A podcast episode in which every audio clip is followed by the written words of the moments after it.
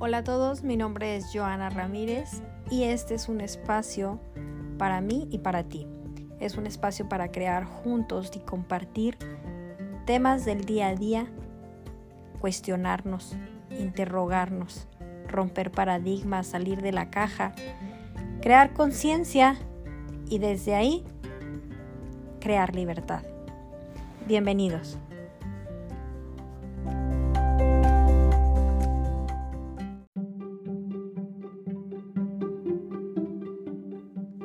Gracias por haber estado aquí, gracias por acompañarme. Espero que este podcast te haya servido para cuestionarte una o más cosas en tu vida. Y como te dije, no me creas nada. Pruébalo, verifícalo, llévalo tu experiencia. Nos vemos la próxima para seguir cuestionándonos. Bendiciones.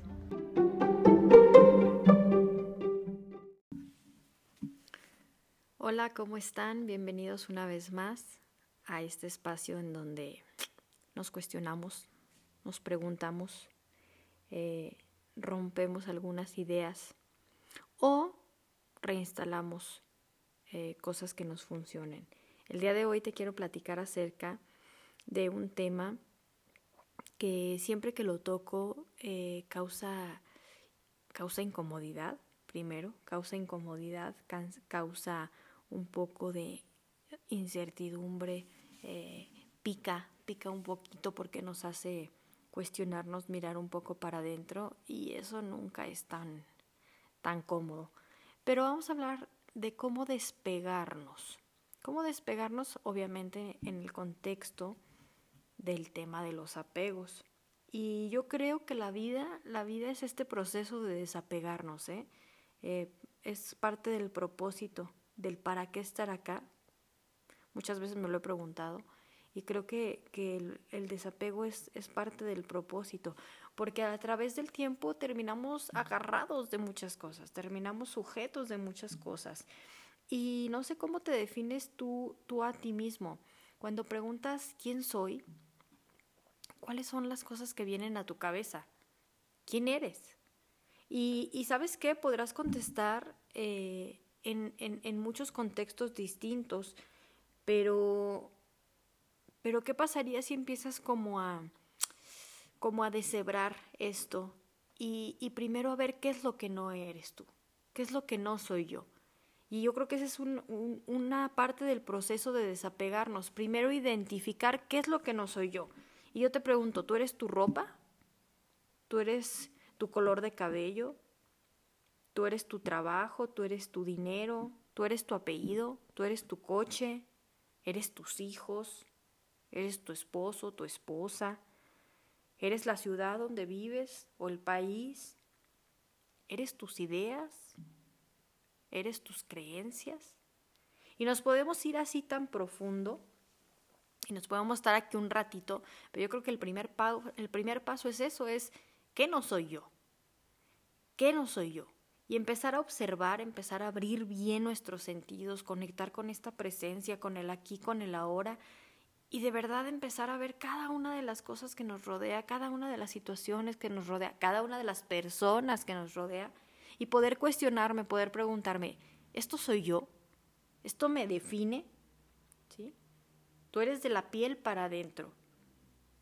Yo soy de la piel para adentro. No, no soy ni mi nombre, yo no soy ni mi apellido, ni soy la gente que me rodea. Entonces en este ejercicio de desapego es quién eres tú y qué es lo que hay a tu alrededor. ¿Te define o no te define? ¿Sabes qué? Eh, nos cuesta mucho hacer ese trabajo porque normalmente cualquier cosa que te cuestiones si tú eres eso y está fuera de ti, la respuesta va a ser no. Y entonces en ese, en ese no yo soy mi familia, no, uy, se siente un vacío, ¿sabes? Se siente, hay una sensación de incertidumbre, hay una sensación de, wow, entonces, ¿qué?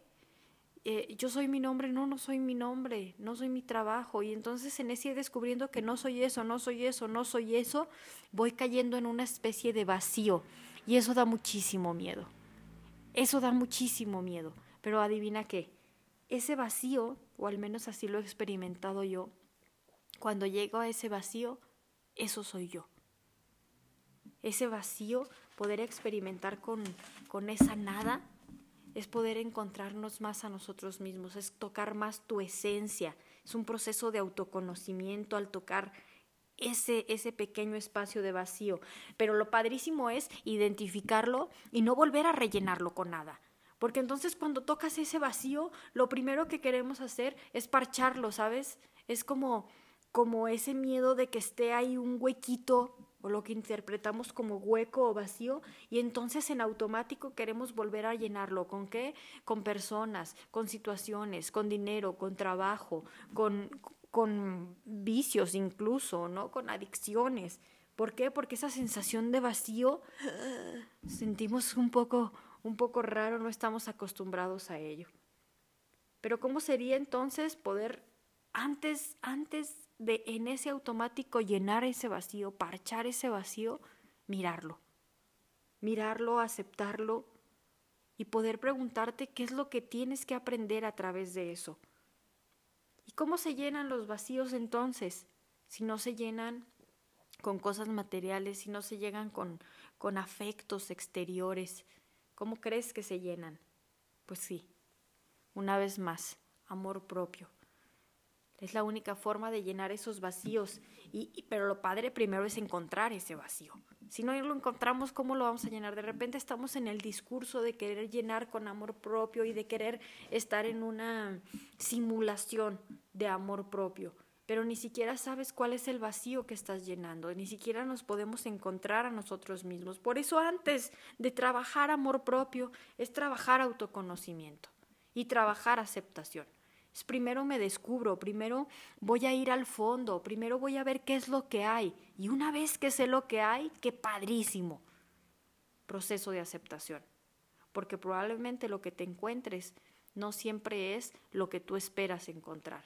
El que espera es como esta parte de nuestro ego, ¿no? Es el que espera siempre lo bonito, el placer, este, el, el, adormecimiento, esta zona cómoda de no pasa nada. Y, por eso nos da miedo descubrir, porque no sabemos que nos encontremos. Entonces ese es el proceso es autodescubrimiento, autoconocimiento, echarme muchos, muchos clavados para adentro porque para afuera jamás vas a encontrar respuesta. Y una vez que voy para adentro, aceptación. Un trabajo profundo de aceptación. Es lo que hay, mi luz y mi sombra. Podrás encontrar muchas sombras y son tuyas y son parte de ti. Qué padrísimo proceso de aceptación. Y después que está el descubrimiento y la aceptación, listo, un trabajo de amor propio. Dice por ahí un dicho eh, que no puedes amar lo que no conoces. No sé, si no sé qué tan certero sea, pero bueno, en este proceso yo creo que sí requerimos saber qué es lo que vamos a amar, porque entonces estamos en una simulación de amor propio, pero ¿qué es lo que estás amando? ¿Amas toda, solo esa parte linda, bonita y que puedes como exteriorizar al mundo? ¿No? En esa seguridad social. ¿O de verdad estás en ese conocimiento profundo y acepto y amo cada parte de mí, cada matiz de mí, matiz, cada luz, cada sombra?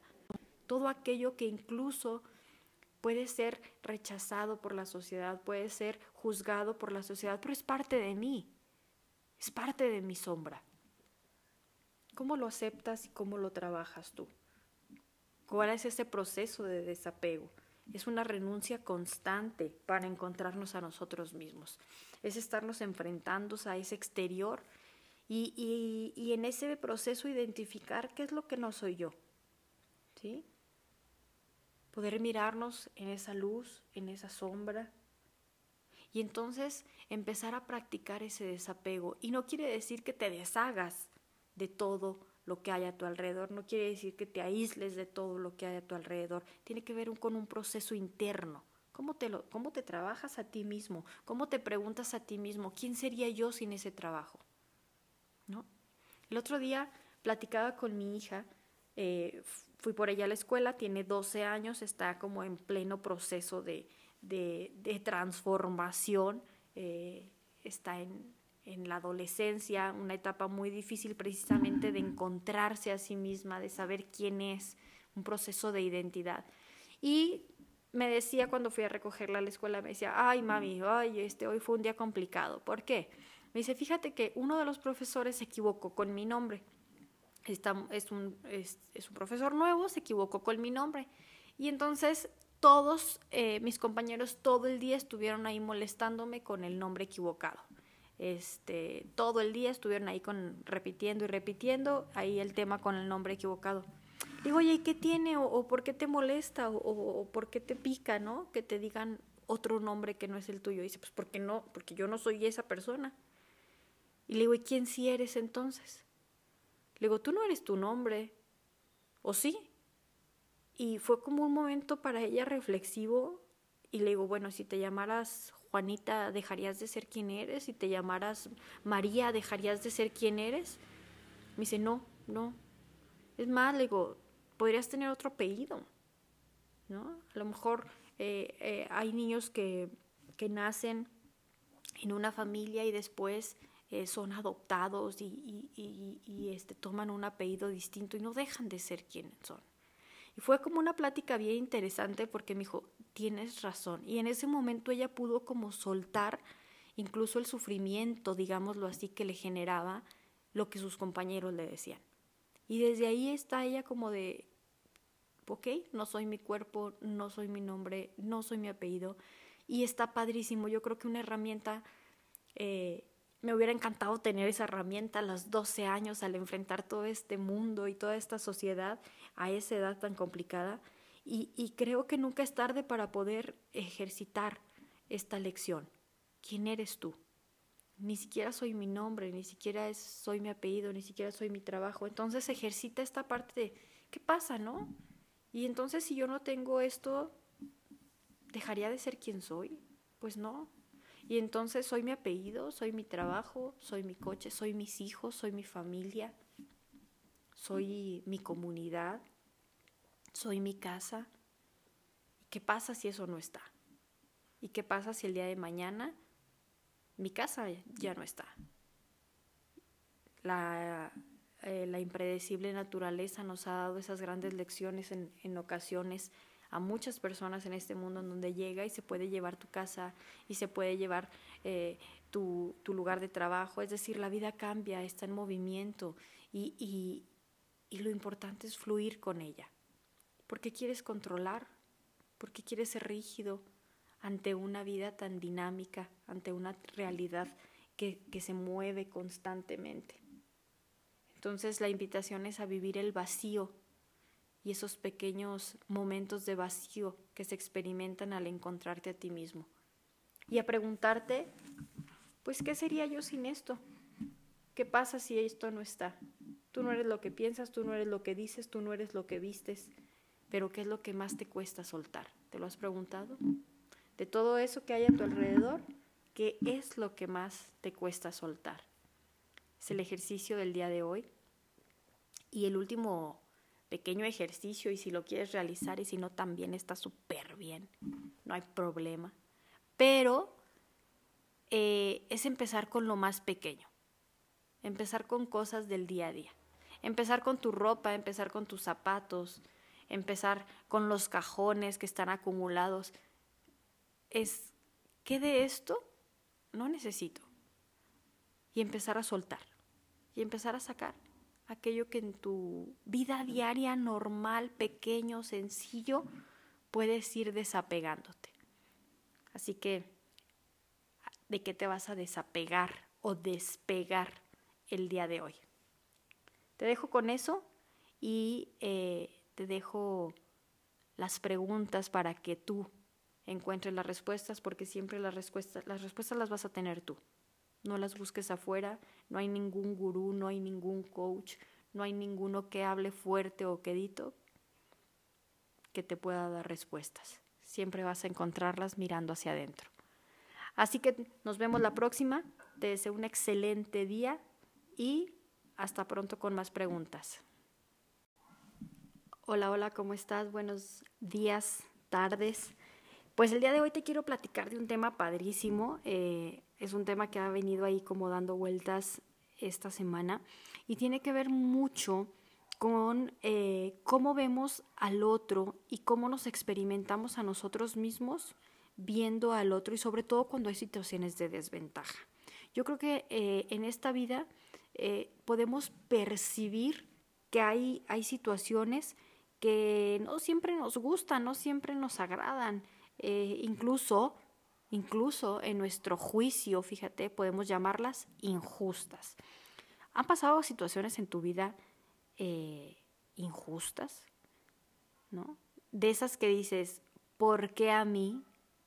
¿Por qué a mí? Eh, eh, ¿por, qué, entre tantos millones de personas en el mundo yo tengo que pasar por esto? Y sé que lo has vivido, sé que lo has experimentado, una situación injusta, pero ¿qué es injusto para nosotros? Bueno, pues para mi ego, injusto es aquello que no ocurre como yo quiero que ocurra.